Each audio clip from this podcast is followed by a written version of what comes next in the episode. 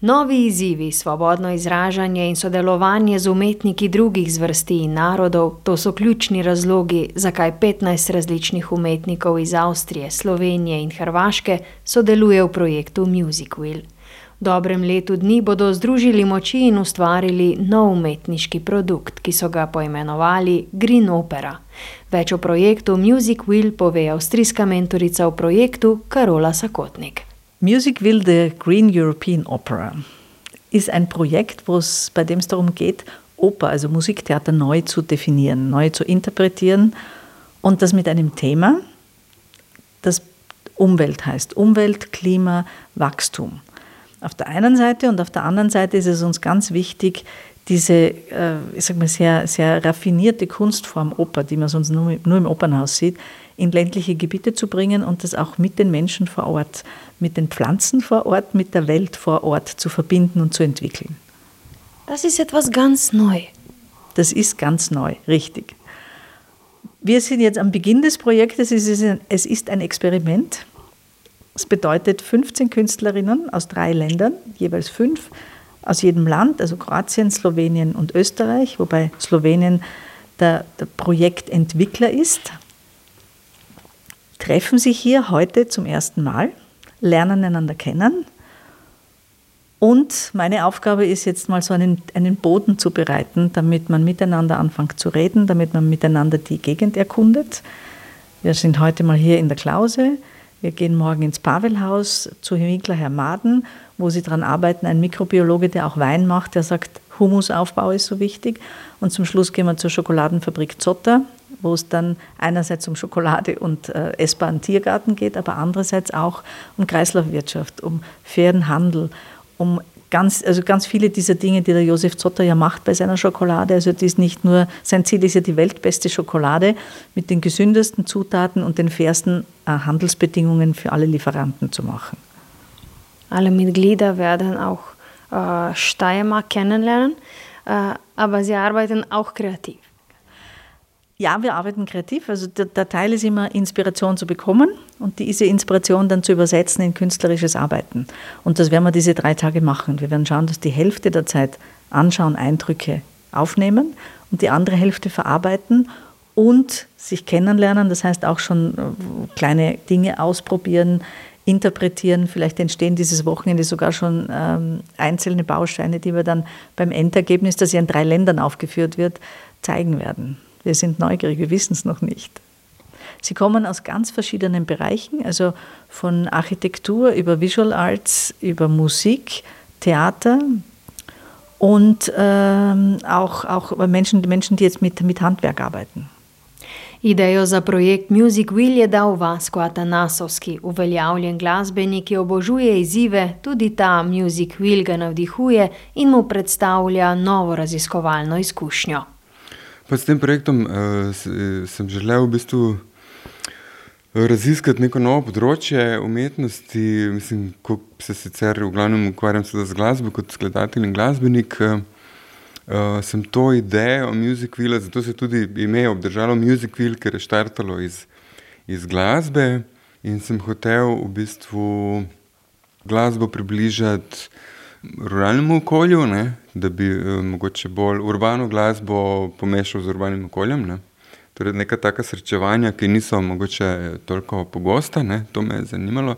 In iz tega se je v bistvu potem uh, razvila zelo interdisciplinarna, bi rekel, ideja, kjer smo danes, ne, ker je v bistvu muzikal zdaj namenjen vsem umetnosti, zato smo tudi eh, našo končno produkcijo poimenovali Green Opera, ne, zato ker opera je ta ultimativna oblika, ki združuje pač vse umetnosti, od vizualnih, glasbenih, uh, narativnih uh, in, smo, in smo zato razpisali, da je zbrali preko javnega razpisa zelo pisano skupino 15 umetnikov.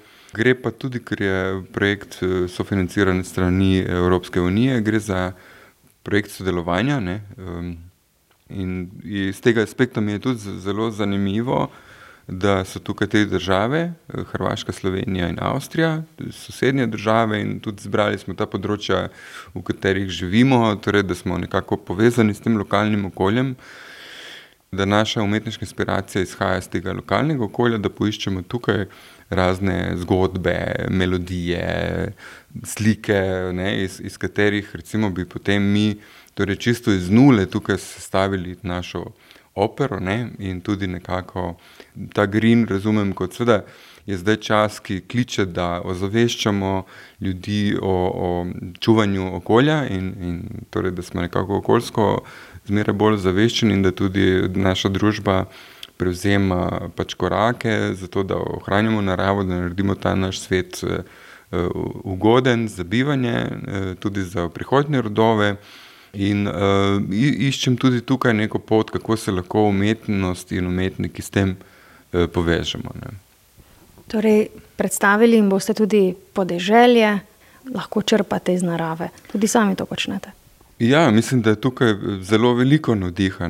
Zdaj, če smo skozi v enem mestu, oziroma delamo gledališče skozi tistih temnih dvoranah, ne, pač ponavadi, ne vem, režiser pride, se zbere neko dramsko besedilo, Shakespeare ta in ta, mislim, super, ne, ampak tega je res veliko in eh, vemo, ne, kaj približno in tudi pričakovati. Ne. Zato v bistvu meni skozi ta projekt zanima pa nekaj povsem novega, ne. torej prestopati te neke meje, tudi recimo kako organizirati in kako se bodo teh 15 umetnikov uh, znašli skupaj, ne. na kak način bodo sodelovali, uh, kakšne tehnike bodo našli uh, med seboj in načine, kako se lahko povežejo. To, to je zelo zanimivo. Recimo, ne. ni, ni Eh, nekaj, kar lahko v nekih ustaljenih institucijah že točno veš, kako pač potekajo stvari. Ne. Tukaj imamo to svobodo, v bistvu, da lahko raziskujemo tudi te odnose med nami in kako se lahko potem eh, seveda, iz, iz vsakega posameznika mogoče pride nekaj, nekaj posebno novega in nekaj najboljšega, kar premore. Ne. Doda še, da v projekt niso vključili le mlade umetnike, temveč je skupina 15 sodelujočih iz Avstrije, Slovenije in Hrvaške zelo raznolika. Umetniki so različnih starosti, stilov in tekom projekta se bo verjetno izkazalo, kako ravno ta raznolikost tvori čudovito celoto.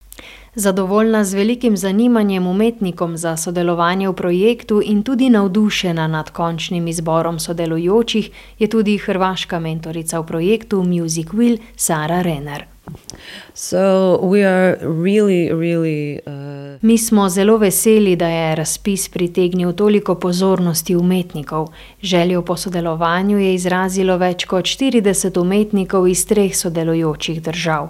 Izbor je bil za nas zelo zahteven, a na koncu smo uspeli izbrati 15 sodelujočih. Pozorni smo bili na to, da je skupina raznolika da so umetniki različnih spolov, narodnosti in imajo raznolike umetniške pristope. In zdaj, ko smo se spoznali, sem prepričana, da smo, kar se tiče izbora, svoje delo zelo dobro opravili. Uh, V kaj se spuščajo in kaj bo nastalo, pravzaprav nikomur od sodelujočih še ni jasno, pa vendar radovedni, željni izražanja na svoj način, z veliko motivacijo vstopajo novem izzivu naproti. Pa spoznajmo sodelujoče umetnike. So, my name is Reinhard. Uh, I come from Croatia. I studied opera singing. Uh, I'm a musician. I, I'm a multi instrumentalist. I, I am in uh, production as well. I love acting. I love everything that involves involves theater, and my ambitions is yes, theater, but in the wider sense. Yes. Uh, so my expectation from this uh, residency, not I'm not talking about the project now. I'm talking about now uh, this place and everything, is to meet the people that uh, I'm going to work with and to connect with them, to exchange experiences, to be very to to make a some kind of a spontaneous um, collective energy. Let, let's see what's gonna happen. That kind of attitude I have, and uh, that's that's about it. Step by step. Ja sam Manja Maksić Japončić i kazališna sam rediteljica iz Zagreba, iz Hrvatske. Doduše momentalno živim u Beču, pa još, još malo i dodam, dodatno to internacionalno, tako da sam sad malo, malo austrijska, malo hrvatska ekipa. evo što se tiče očekivanja, zapravo nekako sam jako sretna da mogu sama sebi reći da ih ne moram imati, jer mi se čini da je prekrasno da imamo tu slobodu, da ne ulazimo u nešto što je jako strukturirano, nego da imamo prilike se zapravo dobro upoznati, omirisati se, vidjeti koga što zanima, ko što može, e, kako ko može doprinijeti i s energijom i naravno sa svojim, sa svojim znanjima, sa svojim vještinama, sa svojim afinitetima i zapravo vidjeti onda što možemo nekako složiti svi zajedno, a pogotovo očekujem nekakvu um, naročitu inspiraciju od ovog prekrasnog mjesta na kojem smo i veselim se svim šetnjama i svim aktivnostima koje su nam zakazane i čini mi se da će zapravo vrlo spontano izaći nekakve fora zajedničke ideje. Uh, my name is Bharat Ranganathan. I'm from India, uh, from Bangalore. I'm currently a resident of Slovenia, a little village called Prevoje, which has 800 people. I'm doing my doctoral studies in uh, Slovenia. I study ethnomusicology. I'm researching uh, transcultural dynamics of Indian music and dance in Slovenia. Why this project? Well, this project is uh, a very unique and interesting platform for interdisciplinary, multidisciplinary artists to come together and create something that is reflective of this diversity of thought and opinion that is, I think, embodied within European society in general, but particularly among the three countries uh, which are the participants Croatia, Slovenia, uh, and Austria here. Mm-hmm. Are you excited?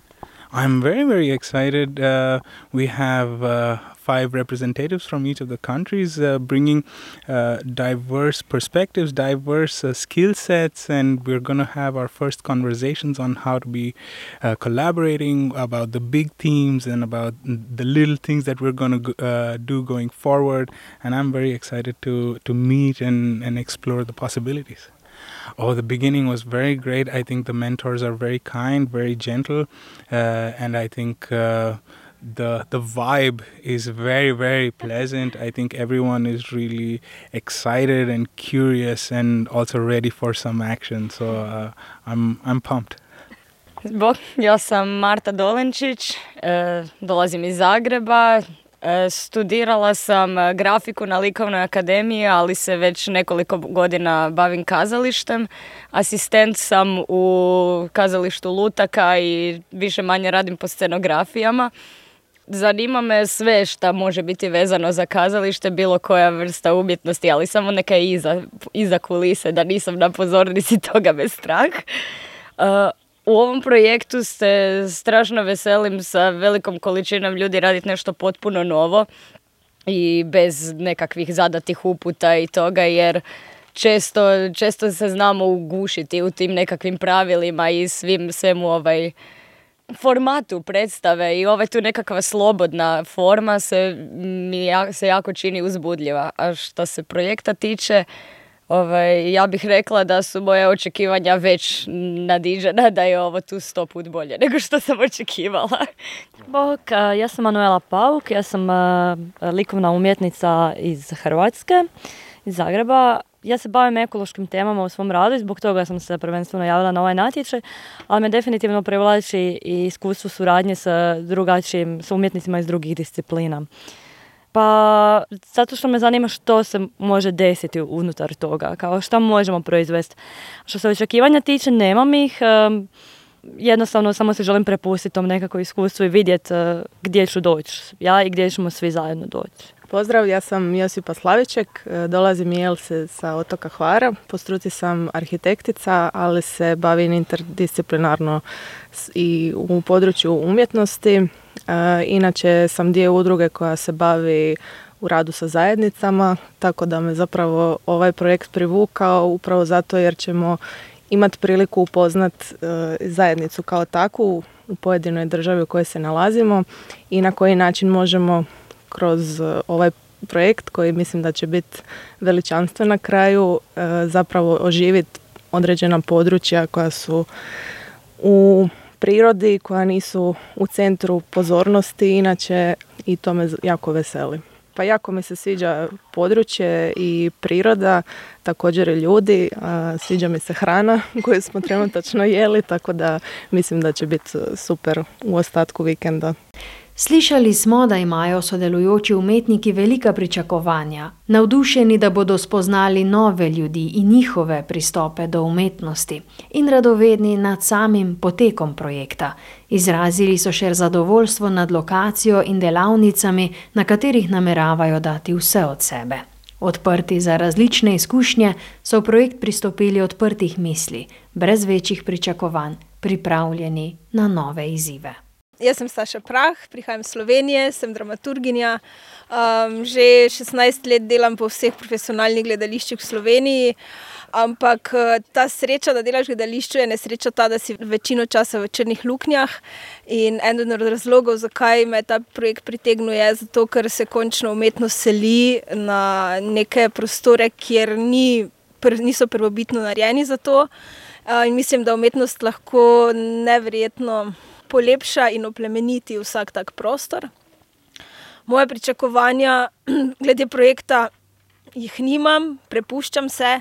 Uh, predvsem pa sem hvaležna uh, snovalcem projekta, da so uh, umetnike končno pripeljali na prostore, ki so zdravi, ki omogočajo stik z naravo, ki omogočajo stik z okoljem, kjer uh, umetnost ponovadi nima prostora. To umetniki za inspiracijo verjetno potrebujete. Ja, pa še kako, ampak žal je um, večinoma se to pozablja. Ne? Večinoma smo zaprti nekje v knjigah, v, v luknjah, v nekih majhnih prostorih, tokrat pa se nam omogoča eno široko uh, polje in mislim, da bo to nekaj najlepšega, kar se nam bo zgodilo. Eh, also, mein Name ist Camilo. Ich bin, mein Name ist Camilo La Torre. Eh, ich bin äh, Komponist und ich schreibe auch Theaterstücke und ja, das Projekt ist für mich irgendwie sehr passend und wollte ich mitmachen. Warum? Green Opera. Eigentlich, äh, ich habe ein, ein, Projekt, wo ich eine, eine Opera entwickle und in, dies, in dieser Opera die letzte Szene endet mit so wie eine, vielleicht mit einer Verherrlichung der Natur und der der, der Gewalt, fast der Gewalt Gottes, wobei ich bin agnostisch oder so. Und diese, dieses Ende von dieser Opera, das ich schreibe, bringt mir in Verbindung mit, diese, mit diesem Thema jetzt. Und auch, ja, weil in diesem Opera, das ich schreibe, geht es um, um die Frage, ob es sich das, das Leben für den Menschen noch, noch lohnt auf diesem Planeten und überhaupt. Und wenn man das mit Ja beantwortet, da, da muss etwas getan werden. Und in diesem Sinne ist dieses Projekt irgendwie auch passend, ja. Also mein Name ist Francesca Aldegani, ich komme ursprünglich aus Italien. Ich bin äh, Künstlerin, ich arbeite viel mit, äh, mit äh, Textilien und so, ähm, so Textilskulpturen und äh, ephemere Installationen. Ich freue mich auf, äh, auf Musikwheel Project, weil äh, ich finde, dass, dass das Thema, das hat mir ganz gut äh, gefallen. Also ich, äh, ich arbeite sehr mit äh, in eine so ökofeministische Vision und ich denke, dass dass meine Vision kann gut auch hier passen und ich, ich, ich hoffe, dass, dass ich so eine so meine Contribution äh, für, für, für das Projekt machen kann. Wird spannend? Ich glaube schon. Viele verschiedene Leute und viele verschiedene Sprachen, viele verschiedene un unterschiedliche äh, Kulturen, obwohl ganz nah sind, aber auch äh, anders. Zdravo, jaz sem Sara, uh, muzika čaka, moje ime drugače. Mislim, uh, glasbeno ime, uh, delam muziko, uh, kaj me je pritegnilo na projektu, ne vem, sodelovanja. kaj pričakuješ? Ne vem, puščam se odprto, nič kaj. Verjamemo. Zagotovo nekaj zanimivega. also, mein Name ist Aaron, ich bin eigentlich aus Tirol. ähm, jetzt da seit ein paar Stunden und ähm, bin gespannt, was passiert. Weiß aber nicht sonderlich viel. Äh, ich bin ein Placemaker. Äh, also geht es immer darum, Verbindungen zu schaffen zwischen Menschen und Plätzen oder Gesellschaft und Raum, was man tun kann und was genützt werden kann. Erstes Gefühl ist sehr gut, scheint alles netter Ort, nette Menschen. Bin gespannt, was passiert. Hallo, äh, mein Name ist Gregor Piskanik. Ich bin Tänzer und Choreograf. Das mache ich gern. Ich mache gern Performances. Ich bin schon sehr neugierig, wie das, äh, wie der ähm, Prozess sich hier entfalten wird. Green Opera. Genau. Was das heißt, wissen wir, glaube ich, noch nicht. Aber das ist auch gut so. Ähm, ich glaube, die, die Offenheit, die hier herrscht, ist das, was ich äh, irgendwie wertschätze. Und ähm, ja, das sich auf einen Prozess einlassen. Jaz sem Alja Petric, sem glasbenica, pevka, ukvarjam se z Ja, z zvočnimi terapijami tudi, z zvokom dosti, z glasom, z glasovnimi terapijami, poučujem tudi petje in um, ja, v bistvu pa sam projekt me je pa ja, poklical zato, ker mi je narava zelo blizu, zato ker uh, dosti delam sama, zdaj pa je v bistvu ena taka priložnost, da, da stopim v, v en tak interdisciplinarni projekt z tudi Zanimivo mi je, ker se dejansko dejan odvija ravno med državami, ki so mi zelo blizu. Sama sem namreč 12 let študirala v Avstriji, dosti sem na Hrvaškem, pa še pač Sloveniji. In ja, se mi zdi, ne vem, danes, ko smo se tu zbrali, da je res en tak čudovit prostor, hkrati zelo čudoviti ljudje. Ja, sem malo radovedna in ne vem, me zanima, kako kak se bo vse odvijalo, kam nas bodo odpeljali in kam se bomo pustili odpeljati. Uh, jaz sem Ana Pečar, uh, sem video ustvarjalka, uh, živim sredi narave, tako da mi je zelo blizu ta tema. Porabi čist nizki porabi energije, naprimer, ne? jaz sama živim na tak način, mislim, vodo imam samo kapnico. Ja, res, res, sicer pa sem iz mesta doma in sem se mogla vseh teh stvari naučiti, kako pač brez, skoraj brez, brez vseh teh komoditet, ki jih ima sodobni človek, kako živeti. Torej, živite po načelu nazaj k naravi. Ja, živim po tem načelu, čeprav se sliši obrabljeno, ampak eh, v resnici se mi zdi, da se počutim veliko bolj človeško tam. No?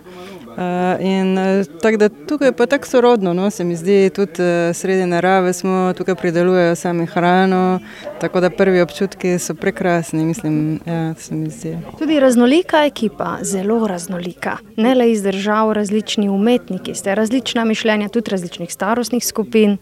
Ja, ja, ja.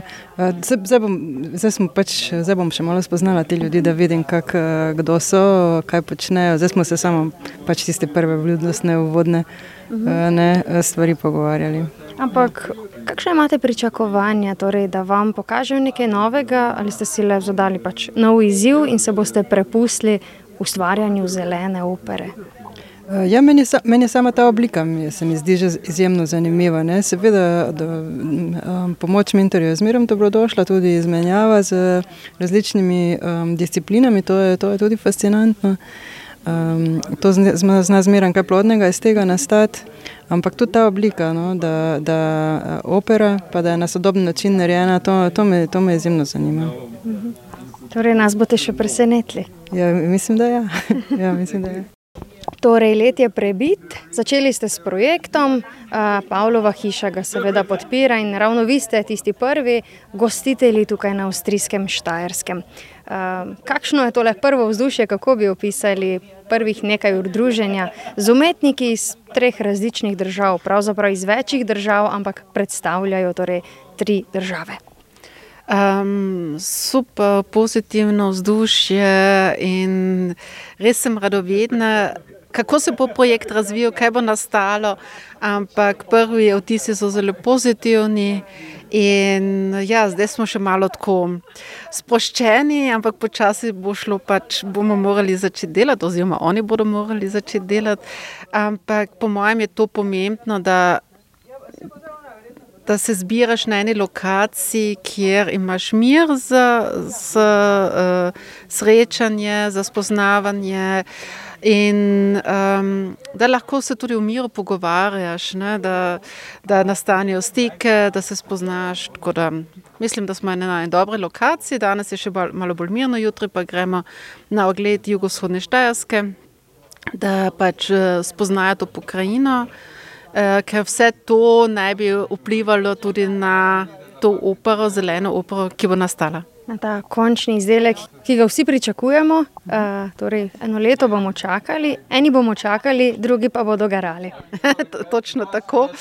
Ampak mislim, da bo nekaj lepega nastalo in zanimivega, in sem že radovedna je povedala tudi predstavnica slovencev na Štajerskem Suzane Vejtlaner, ponosna, da tudi Pavlova hiša kot tretji partner projektu skupaj z Lajb 852 iz Hrvaške in glasbarjem iz Slovenije sodeluje pri tako inovativnem čezmejnem sodelovanju umetnikov.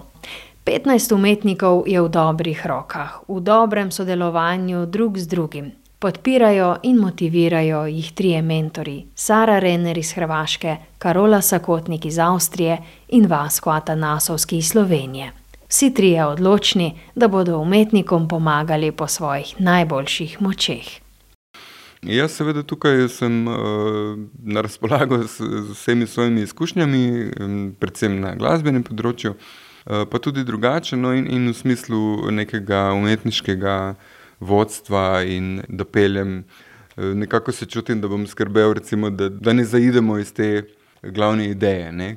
Torej, da hkrati puščam to odprtost, da bo imel vsak eh, dovolj prostora, da se izrazi, in hkrati, da bom eh, poskušal skupino držati skupaj, da te stvari seveda povežemo v eno, eno tako čim boljšo produkcijo. Ne? Also meine Aufgabe ist ja künstlerische Mentorin für Österreich zu sein. Also das ist eine von dreien, die ihre künstlerischen Expertisen zur Verfügung stellen. Und ich sehe meine, meine Rolle da drinnen, auf der einen Seite einen Boden zu bereiten jetzt für Kreativität, also aufzumachen, auch kennenlernen, so zu, so zu begleiten, so zu moderieren, dass man schnell und sanft gleichzeitig in, in eine echte Begegnung gehen kann, weil aus dem kann natürlich tolles künstlerisches Arbeiten entstehen. Und auf der anderen Seite dann äh, alles, was Regie, Theater, Worte kreieren, Texte machen, das ist also meine Expertise grundsätzlich, das dann auch einzubringen. Also es sind jetzt mal Entwicklungsarbeit und dann irgendwann ganz konkret Textbuch werden wir brauchen, Regie, wer steht wo, wann, wie, wie kriegt das Ganze eine Form, dass man das auch aufführen und erleben kann. Das sind meine Aufgaben. Wir freuen uns drauf. Ich bin aufgeregt. Und wie sprechen Sie dann? Englisch, Deutsch, Slowenisch? Arbeitssprache ist Englisch. Ich spreche meine fünf Worte Slowenisch, ein bisschen Kroatisch und sonst Deutsch und vor allem aber die Arbeitssprache wird Englisch sein. Das wird spannend. Ja. Udeleženci so se prvič v živo srečali, spoznali in tri dni družili v Avstriji septembra. Drugo, prav tako tridnevno druženje načrtujejo v Sloveniji, tretje pa konec oktobra na Hrvaškem. Vse tri lokacije bodo sodelujočim dale nov navdih, je prepričan Atanasovski. Zdaj v bistvu smo tukaj na obisku, zdaj na lokaciji v Avstriji, tukaj in Deklauze in cel ta region, eh, celo to regijo bomo obiskali. Eh, potem smo v Sloveniji, eh, kjer je lokacija Muzeja norosti, kjer je seveda mnogo različnih tematik, eh, in na Hrvaškem smo tudi dosti povezani z naravo in v eni. V sred gozda, kjer je ena zapuščena partizanska bolnišnica, so tudi, seveda, povsem druge spet zgodbe. Ne? In bo zanimivo, kako se bodo te zgodbe potem v tej naši umetniški eh, stvaritvi prikazovali. Ampak torej zdaj analiziramo te eh, lokacije in potem bomo do naslednjega leta v bistvu bo vsak razvijal neke svoje stvari, srečevali smo, se bomo v bistvu online, zato ker smo vsi na različnih koncih doma. In bomo na ta način, da bo vsak v bistvu doma razvijal neke stvari in potem bomo med sabo to delili in sestavljali na kar se bomo čez eno leto spet srečali za dalj časa v bistvu na, na teh lokacijah, ker bomo te stvari sestavili v končni izdelek. Ne. Takšen je načrt. Že naslednje leto, ta čas pa nameravajo končni izdelek Green Opera postaviti na oder.